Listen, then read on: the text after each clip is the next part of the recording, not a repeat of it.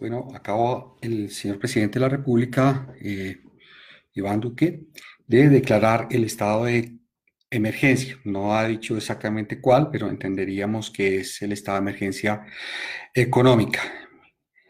Ya saben qué dice de, ya dicen, ya saben qué dicen de los constitucionalistas, que no los necesitan hasta cuando los necesitan. Pues este es el caso. Entonces, mucho gusto. Mi nombre es Juan Carlos Lancheros, director de Derecho Justo. Voy a explicarles qué es, de manera breve, un estado de emergencia económica, qué tipo de medidas el presidente Duque puede em, adoptar a partir del día de mañana, porque la declaratoria la hizo el presidente hoy.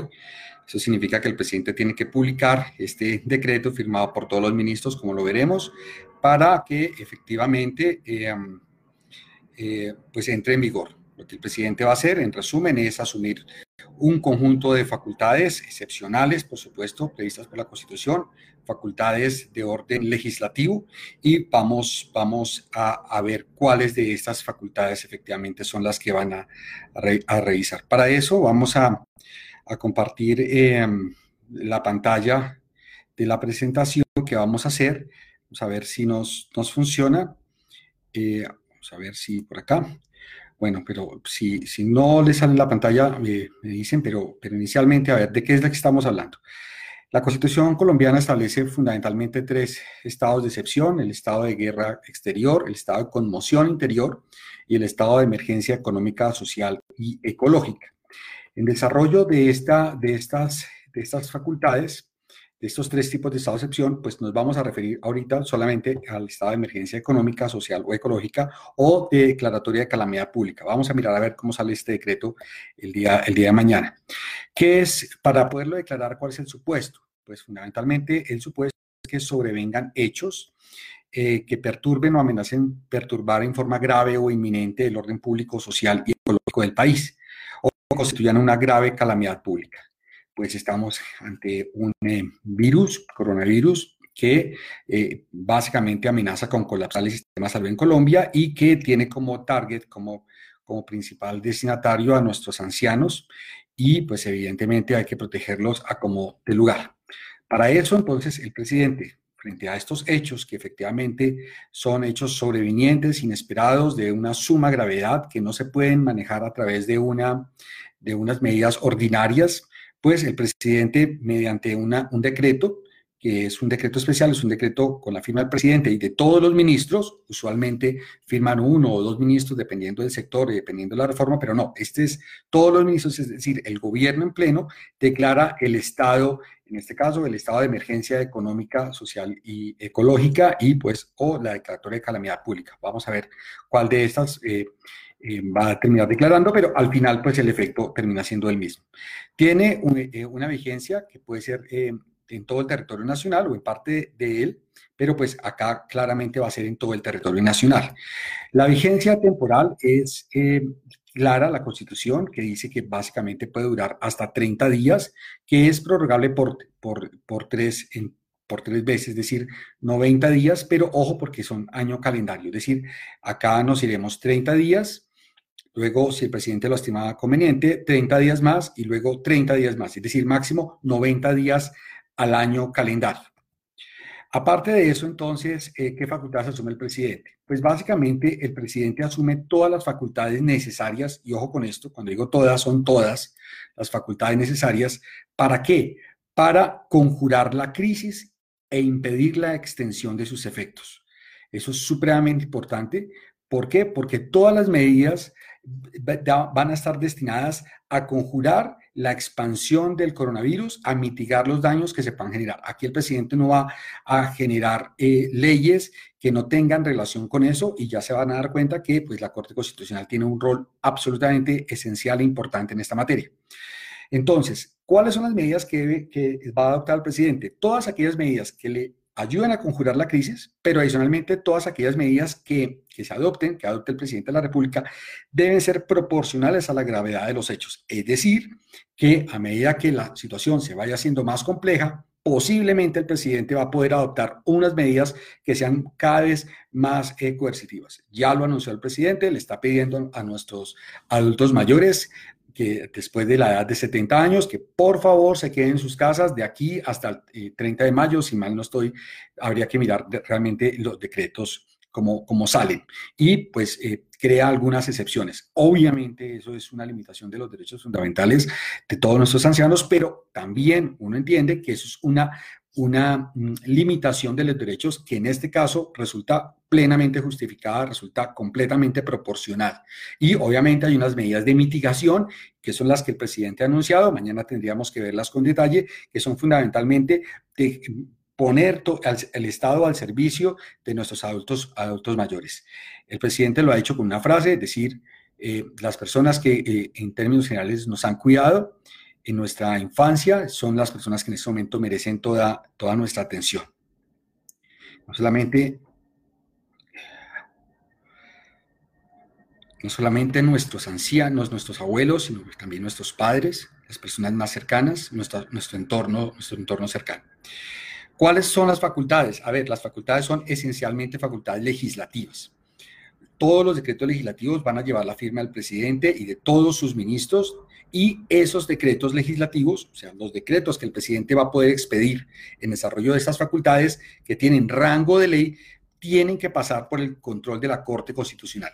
¿Cómo funciona eso? Fácil. El presidente mañana declara el estado de, o sea, ya lo hizo, esta mañana se, debe, se debe publicar esta noche en el diario oficial, entra a regir inmediatamente el día de mañana y mañana mismo el presidente de la República va a poder expedir esos decretos. Esos decretos, tanto el decreto de declaratoria como los decretos que expida, el presidente de la República los tiene que enviar a la Corte Constitucional.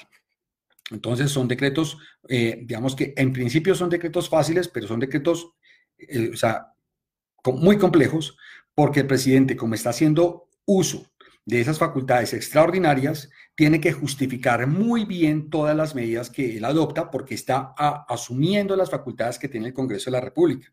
Y eso significa que al, al, poder, al asumirlas, pues tiene que justificar por qué adopta la medida y cómo esa medida efectivamente busca mitigar la razón de la declaratoria del estado de emergencia en este caso. Si efectivamente el presidente decide o el gobierno nacional decide no enviarlos por A o por B razón, la Corte Constitucional eh, asume esto que se conoce como el control automático y es básicamente de oficio, dice voy a conocerlo y comienza eh, su análisis. Eh, Evidentemente, vuelvo a reiterarlo, estas medidas eh, solamente se pueden eh, referir de, manera directa y específica a la situación que hubiera determinado la declaratoria del estado de excepción.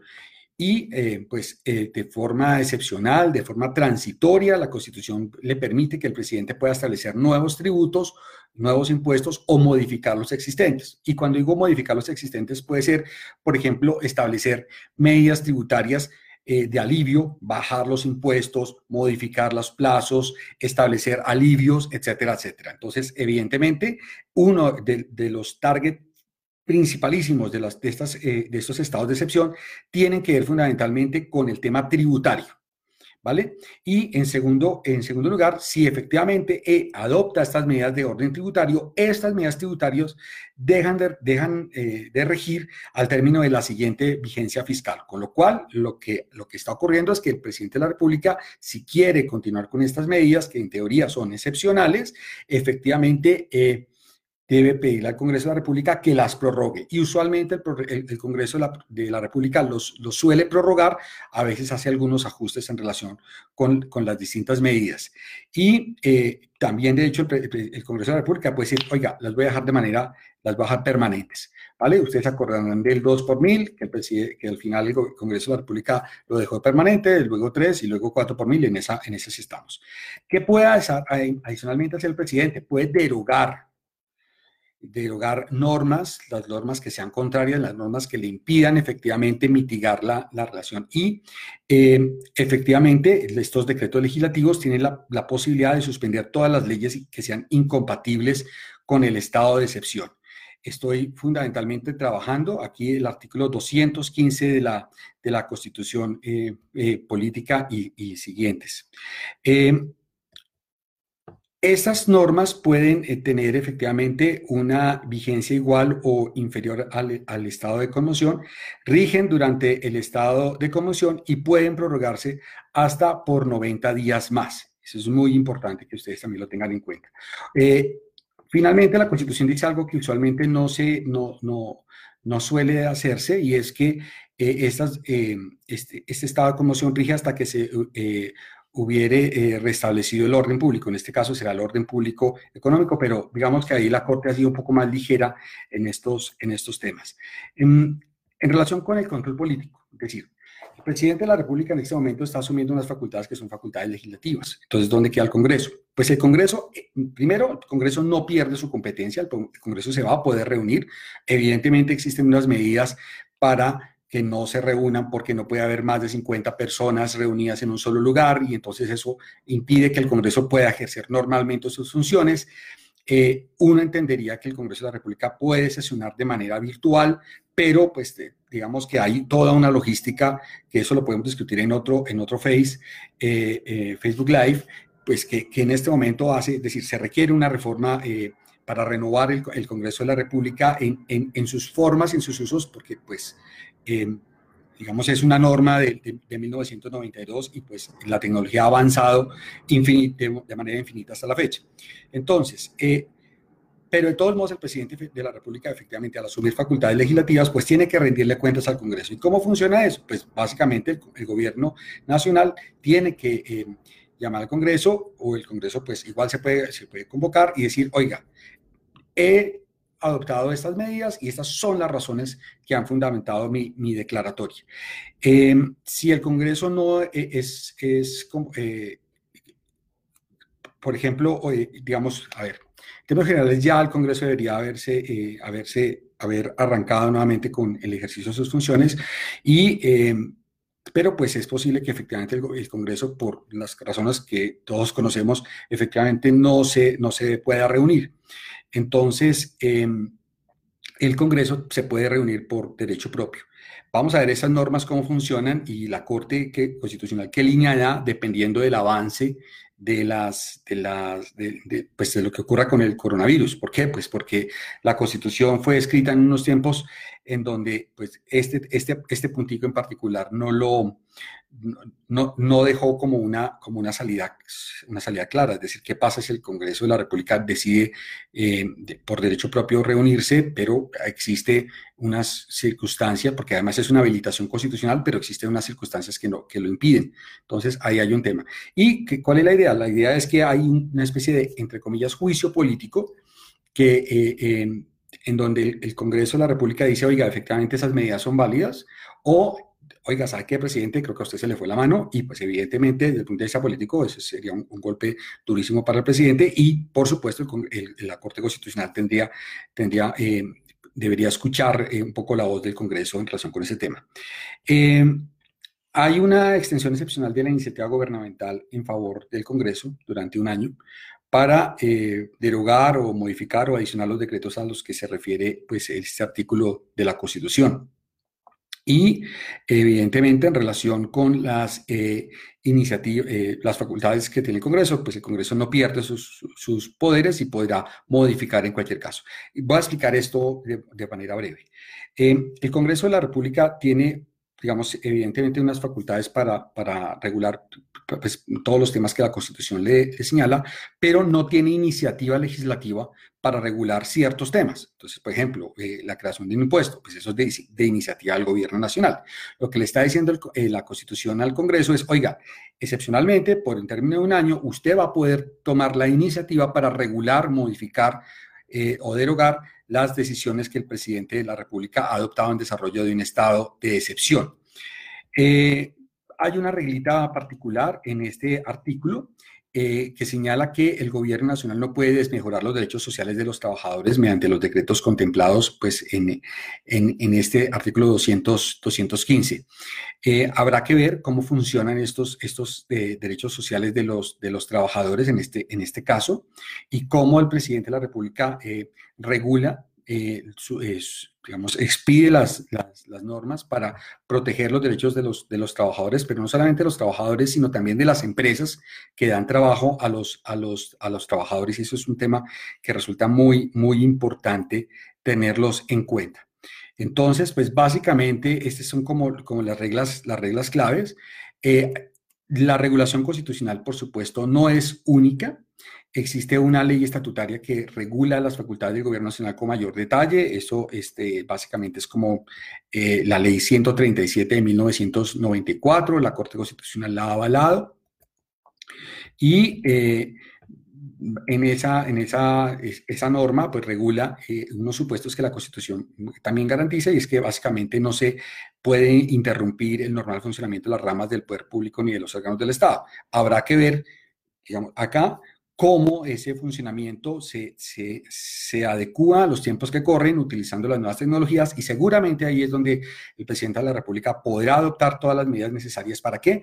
Para adecuar, hacer una gran reforma administrativa, en el fondo, una gran reforma, eventualmente una gran reforma judicial aquí. ¿Para qué? Para digamos, mitigar las medidas del, del, coronavirus y para permitir que los ciudadanos puedan además ejercer normalmente sus derechos. Ya hay otros países del planeta que han adoptado unas medidas legislativas bastante importantes, Francia, Estados Unidos, España, con ayudas, paquetes económicos que buscan preservar la salud de las empresas y es, es de esperarse que efectivamente el gobierno nacional Em, eh, que el gobierno nacional em, expida estas medidas de apoyo a las, a las empresas, pues evidentemente al sector financiero, créditos blandos, crédito, eh, habilitando créditos de segundo piso para que efectivamente eh, pues la, economía no se pare. Estamos eh, a, puertas de una recesión mundial, eso creo que es absolutamente claro, pero pues justamente estas medidas lo que buscarán es mitigar todos los efectos, porque no solamente es eh, Colombia quien está aquí, sino que está toda América Latina y está pues básicamente el planeta, el planeta entero. Entonces, eh, básicamente pues no los quiero agobiar, si hay preguntas, observaciones, dudas, insultos, lo que quieran, por favor póngalos acá para poderlos contestar y si no, pues eh, si lo ven después, por favor también escríbame, con todo gusto lo voy a contestar eh, eh, en el transcurso del día. Este Facebook Live, compártalo, va a quedar disponible 24 horas y después buscaré la manera de que efectivamente este Facebook quede de manera permanente. es una clase express de Derecho Constitucional, en, creo que llevo como 15 minutos y mm, espero dejarles alguna presentación adicional el día ya de mañana que de manera esquemática les, les muestre un poco cuál es el sentido de lo que es este, este estado, de, este estado de, de conmoción que el presidente declaró que se llama emergencia económica. Entonces, sin más, pues un abrazo, les deseo lo mejor y eh, nos, vemos, nos vemos pronto. Hasta luego.